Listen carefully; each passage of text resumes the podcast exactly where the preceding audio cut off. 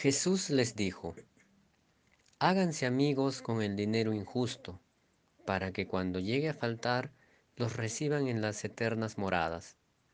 El que es fiel en lo insignificante, lo es también en lo importante, y el que es injusto en lo insignificante, también lo es en lo importante.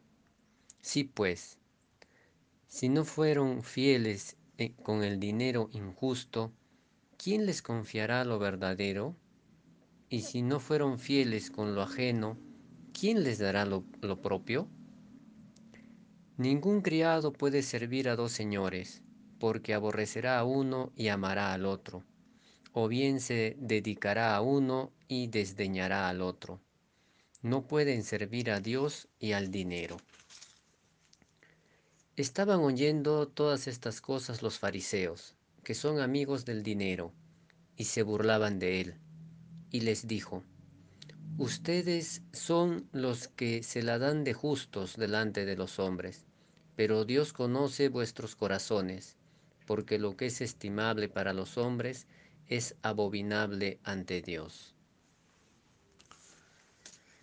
Jesús quiere que transformemos nuestros actos en relación al dinero, que no sea usado para la iniquidad, sino para ayudar y bendecir a otros.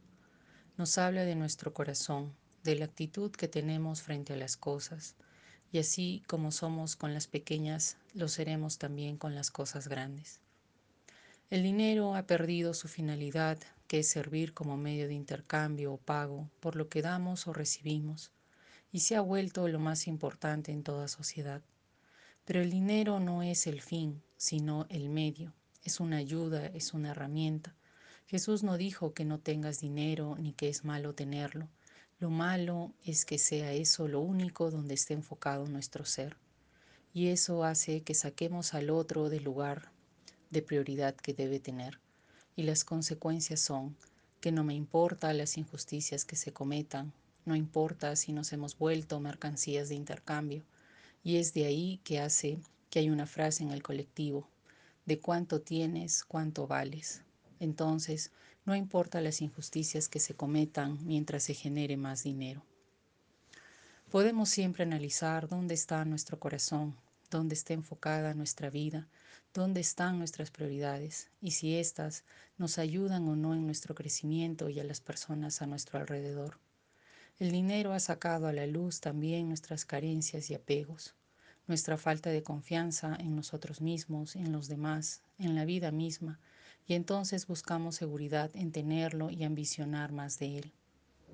Creemos que el mensaje de Jesús es siempre de liberación de la manera errónea que vemos las cosas, en este caso del dinero, para que lo usemos y le demos su rol para lo que ha sido creado entonces que el uso que le demos sea de ayuda para que todos podamos cubrir nuestras necesidades básicas y ayudar a los demás, y no se convierta en el fin que aprisiona y nos encierra en nosotros mismos, porque ahí se ha vuelto un ídolo. Ídolo porque le hemos dado poder y depositamos nuestra confianza en él, y entonces terminamos perdiéndonos de nosotros mismos, de los demás y de la fuerza que lo habita todo. Finalmente, solo, solo resaltar que en el Evangelio de hoy Jesús hace énfasis en el dinero injusto. Pero, ¿cuál es ese dinero injusto? Nos parece que es el dinero que proviene de un sistema económico que es inequitativo, que, que distribuye mal los recursos y que acrecienta la desigualdad. Por eso es injusto. De allí también que muchas organizaciones hoy en día hacen esfuerzos para practicar un comercio justo, pero estas prácticas son minoritarias.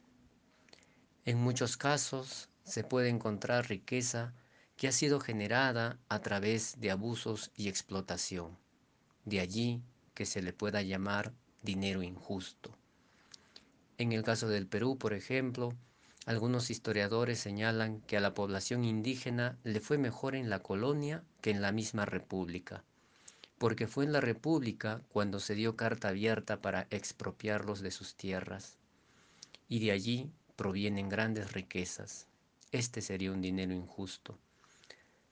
También sabemos o podemos recordar cómo se generó la riqueza en Europa, si no fue tras su llegada al continente americano, al saqueo del oro, el caucho, etc. Este también sería un dinero injusto y generado a través de abusos. También podemos analizar cómo se generó la riqueza que hoy en día tiene la Iglesia Católica.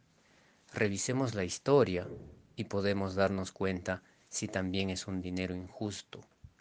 Pero otros ejemplos más actuales podrían ser en las empresas, cuando no pagan el sueldo mínimo e imponen jornadas mayores a ocho horas de trabajo sin reconocer o pagar horas extras. Aquí también se quedan con un dinero que es injusto. Y en ese mismo sentido, eh, las familias, cuando contratamos a una persona para que nos ayude con los quehaceres de la casa, pero no le pagamos lo justo o lo mínimo que corresponde, ese dinero con el que nos quedamos también es dinero injusto, entre muchos otros ejemplos que podríamos señalar. Jesús dice que con ese dinero injusto hagamos cosas buenas, porque si con esto que es un dinero injusto y que me lo he apropiado indebidamente, no lo puedo usar para bien, si no soy fiel en lo poco, mucho menos seré fiel en lo mucho o con lo verdadero. Y es que mi corazón no puede estar partido entre usar el dinero para, para acumular para mí o para servir a los demás. Que el Espíritu nos ayude a soltar expectativas e ideas equivocadas que tenemos frente al dinero.